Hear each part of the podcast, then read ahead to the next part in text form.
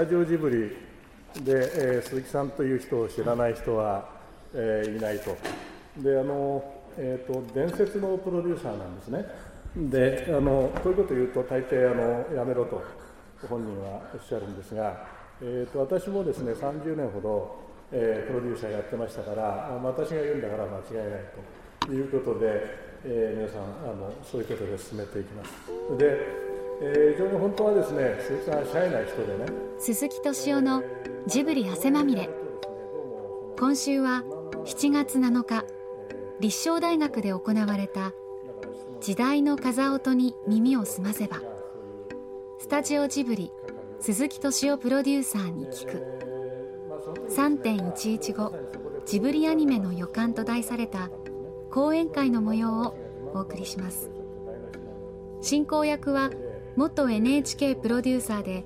現在は立正大学文学部社会学科教授の櫻井仁さんです、えー、1985年にですねジブリを設立したんです。でこれちょっと言うとですねちょうど85年というのはプラザ合意というのがあって日本の円高誘導されて、まあ、内需拡大で土木工事が盛んになってでリゾート法というのが決まってですね日本中の野山がこうゴルフ場になったりスキースキー場になったり、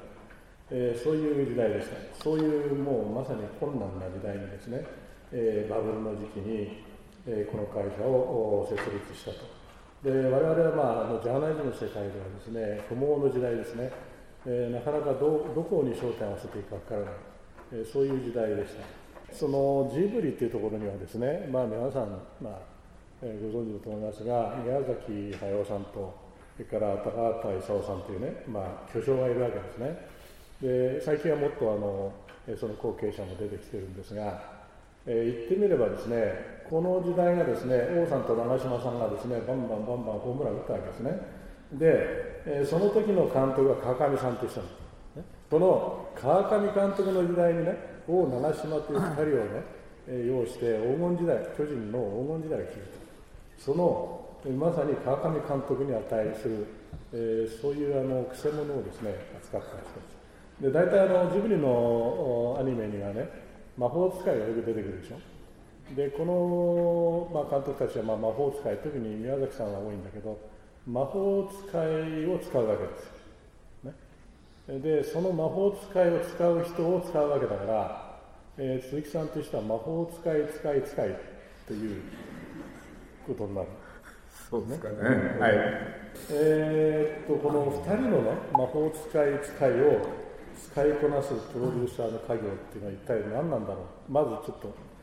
その一番難題からこう入っていきたいということになります。僕は、あの、ほほぼ桜井先生と同じ時期なんですけどね、1967年っていうね、時代に大学へ入ったんですよ。それでまあちょうどその頃これはもうテレビその他で報道されてるから知ってる人多いかもしれないけれど学生運動の時代なんですよね。これでまあ大学が荒れに荒れてた。で、まあ、これいろいろね、まあ、学生たちが非常に政治的だった時代でまあいろいろあったんですけれどその後徳間書店っていう出版社に入ってですねそこで週刊誌の記者になるんで週刊誌をやり漫画雑誌をやりまあいろいろやったんですけれどとある日まあアニメーションの雑誌をやれって言われてこれちょっとたまげたんですよね。というのは僕はアニメーションのあの字も知らない。だけどまあとにかくねやれって言われたらやらなきゃいけない。夢とか希望とは程遠かったんでまあ仕事なんだからやろうでその創刊号でですね実はまあ非常に短い時間の中でその雑誌を作んなきゃいけなくてまあなんとかページね稼ぎをしたいなんてことがあってねそのあるこれ女子高生に聞いてねまあ当時、え、高校生の女の子たちがアニメファンっていうのは多かったもんですからね。なんかね懐かしくて素晴らしい作品ってないかなってそういうのを聞いてた時にですね「ホルスの大冒険」っていう作品がねこれが素晴らしい。んだとそんなことを言われたんですこれで僕はこれはもう率直に言えば見たこともなければね何も知らなかったんですけどあそうなのかと。じゃあこれを扱おうと。俺でまあ時間もなかったせいもあってねこれで8ページぐらいねそのストーリーを紹介して写真スチールを載せればそしてそれを作った人のコメントを取ればなんとかなるんじゃないかな、なんてそのぐらいの気持ちでね気軽に実は高畑勲っていう人が監督だったんで彼に連絡をすると。そしたらですね電話の向こうでねまあ僕はまさかそんなことが起きると思ってなかったし僕の経験の中でも実は初めてだったんですけれどね。ただ単に取材を申し込んだにもかかわらずこの高畑という人がですね本当は一言で言えば取材は受けたくないっていうことだったんですけれどその取材を受けたくない理由を1時間にわたってですねあれこれ説明する人だったんですよ。これで何をその時高橋さんが言ったか細かくは覚えてません。ただまあ理屈っぽい方でねまあ僕はこれはね正直言うとかなりたまげました。というのはそれまでに記者の経験があったんで大概の人はね断る時はそれこそそれこそ3分だったりね5分ぐらいだったりするんですよ。で引き受けてくれる時にもそのぐらいの時間。ところがなんと1時間にわたってねその受けたくない理由を言う人ってのは僕は初めてその出会ったんですよね。当然これ印象残ります。と同時に自分がしゃべり終わった後ゆえに僕は取材を受けないと。しかし当時ねこのホルスの大冒険を共に作った宮崎駿っていうここで僕はね初めて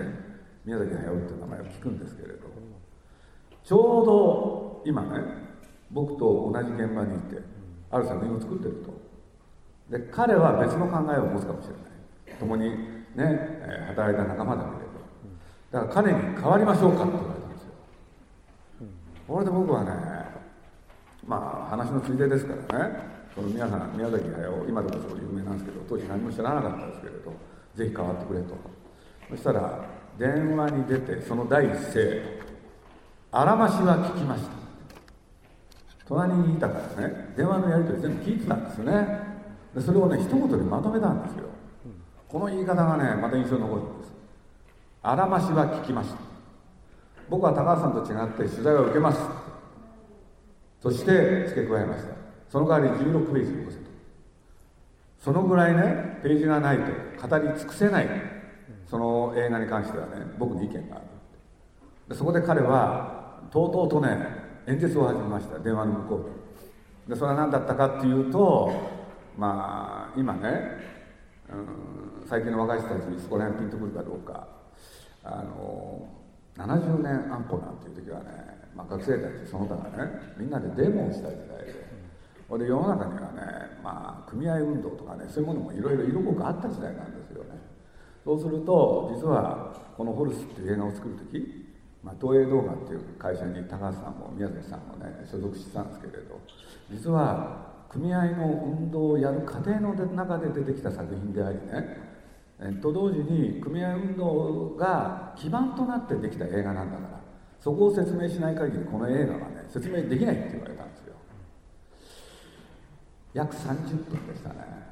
もうとにかく僕はあのメモを取るでもなくね呆然と宮崎駿のその演説を聞くに終わるんですけれど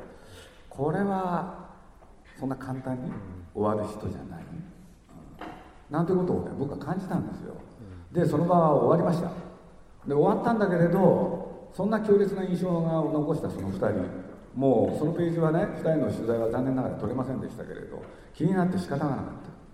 これで、ね、僕は初めてね2人の作った作品っていうのを見たくなったんですよ。と言っても今のようにビデオがあるわけでもない。なかなかねその1本の映画を見るっていうのは大変なことだったんです。ところがその雑誌を作り終わって1ヶ月後ぐらいに池袋の文芸座っていうところでね2人のね作ったそのホルス上映するっていうことが分かって僕はまっしぐらにね飛んでってこれ見てびっくりしました。アニメーション映画でこんなことができるのか、あのちょっとだけ触りだけ言いますとね元になってたのがベトナム戦争なんですよね、その中で守るべき村っていうのは何なのかみたいなね。で僕はねこれちょっと本当たまげました。驚きました。と同時に2人に会ってみたいと思うようになった。あの特に特段大きな夢とか希望とかそういうものをね持ってたわけじゃない僕がですねなんかこの2人と出会えば何かが始まるんじゃないかな。そんな気がしたんですよね。でこれは予感としてありました。これで実はそのからまあ1年ぐらい経った後なんですけれどちょうど2人が、えー、それぞれ別の監督として映画を作ることになり、えー、宮崎駿の方は、まあ、これご覧になった方も多いかもしれません「ルパン三世カリオストロの師匠」そして高畑勲の方はですね「ジャリンコ知恵」っていう映画なんです。そして僕はねもうすぐさま、えー、取材を申し込みました。そこから2人との関係が始まった。そして、まあ、ジブリにたどり着くんですけれどね。仕事とはいえそれを超えたところで何か作れるんじゃない何かできるんじゃないかな。そんなことを思わせてくれる2人だったしと同時にやっぱり2人もそういう問題を抱えてました。まあ時代はねなんてだって劣等感とかでとんでもないことになってたんですよ。でそういう世の中に対してですねなんか僕らはね僕らっていうのは高畑も宮崎もそして僕もなんかねこれ本当じゃないってなんか嘘じゃないかでそういうものをねなんか、うん、映画の中に、まあ、娯楽映画なんですけれどなんか入れることによってある作品ができないかな。そこだけは一致してましたんでね、うん、なんかそれをね始めたっていうことを覚えてますね。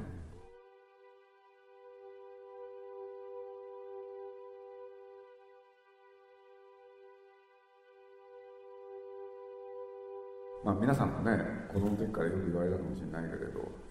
人っていうのはね生きていく上で目標を持たなきゃいけない。言われた経験ってないですか？目標を持って人は生きるべきだ。でこれ僕はね正しいと思うんですよ。絶対ね。要するにそれに到達すべく努力をする。一歩一歩。でもね僕自身の経験で言うとねちょうど大学そして卒業した頃そういうものは持てなかったんですよね。だから僕は何て言うんだろう。なんか自分の中の理屈付けをそこでしたくてあのとりあえず、まあ、僕は週刊誌の記者になった時も実は思いました。目の前のことをやるしかないって。でその中から開けてくるね未来に、えー、期待をしようと。僕のやっぱり親友だった男がね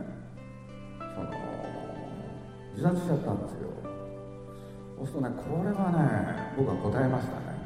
なんかこれをやろうって気分がなれなくて。でそんな時に2人と出会ってでもう一回ねやり直してみようみたいな気分に、ね、なれたことを思い出しまま覚えてるんですよね。あの僕の近くにも本当他にも死んだ人がいてまあそんなこと言うとちょっとかっこよすぎるんですけどねその人たちの分も生きてみようっていうんですかね。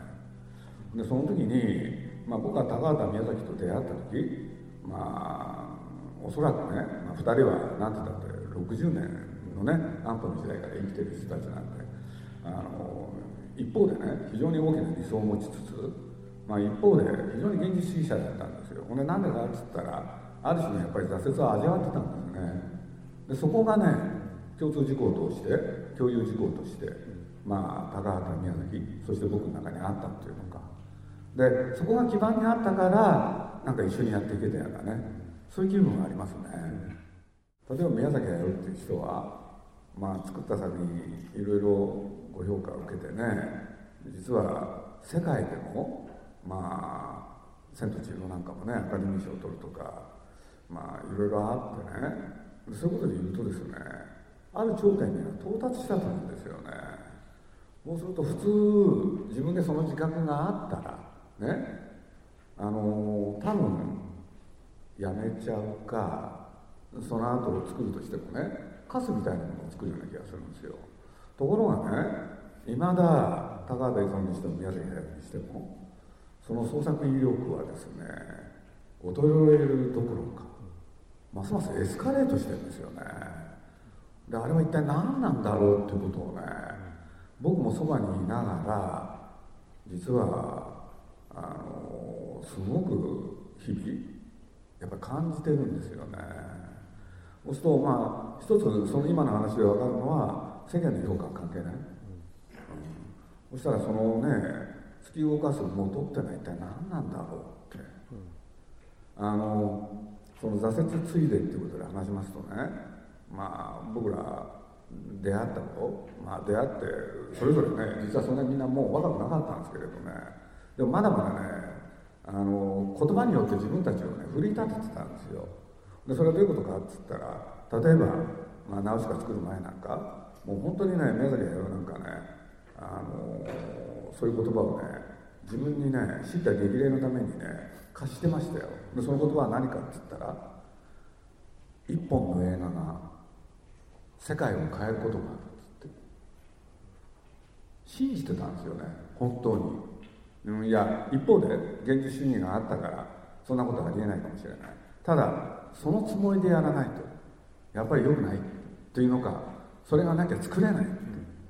でと同時に、まあ、こんだけ作ってくるとですねそうじゃないこともちょっと見えてきたりして。でそういうことで言うと今この瞬間ですねもう一回そこへ立ち止まってとあの帰ってみたいっていうんですかね。それも出てきてますね、うん、あのね信じたく信じることはできないけど信じたいんですよ、まあ、プロデューサーっていうのはねあの2通りあってですね、えー、とにかく目の前のそのお2人の巨匠をどうやって売るかということを考える人もいますよね。でさっき川上の例えをしたんですが川上という監督がいて大長島といると。と川上というバッター川上としてはもうすごいホームランバッターですよね。でそういうことを知っている監督のもとでのプレイヤーというのはこれはまた緊張するんです。つまりあのプロとプロだからですよね。でこれがあのただあの、えー、2人を動かしてやろうっていうんだとダメで多分今のその2人の理想をねやっぱり多分共有してんじゃないかな。でこの3人の関係ってねなんかねこれだけで本当はドラマが1本あるいはドキュメンタリーが作れるなって、えー、彼らが思っていたんですが。でね あのやっぱりね教養小説っていうのがあるでしょ？あの教養小説というのはある若い人がいろいろ勉強したり修行してね徐々に徐々に自分を高めていくわけですよ。例えば、えー、耳をすませばっていうのがありましたね。であの主人公の主軸っていうのが、えー、なんか猫に導かれてえー、どっか山の上のおなんだろうなあの地球やたらっていうね、えー、アトリエにたどり着く。あの感じってね、まあ、ジブリにたどり着くっていうのとちょっと似てるんだけどあの猫ね、えー、僕はすぐ思ったのは半妙という僕昆虫この子になったから半妙っていう虫がいてねピューって飛んではパッと止まって振り向くんです。でまた行くとパッと飛ぶ。でずっと道しるべっていうんだけどね。この間調べたら半妙っていう字はねまだらの猫って書くんですねであの猫と半妙よく似ててそれに引っ張られて別の世界に入ってそうするとそこにおじいさんがいてで、えー、君は原石だと言われてであの青年とも、えー、なんだっけしょっちゅう先に本を読んでいる、えー、誠治君誠治君ねそれででそこでね彼女がどんどんどんどんこう成長してるんですでああいうのを見ててねなんかジブリの役割っていうのは特にそういう意味があるしそれからあの出来上がったものもねなんか一緒になって自分がこう成長していくでそういう教養小説の伝統の上にあるんじゃないか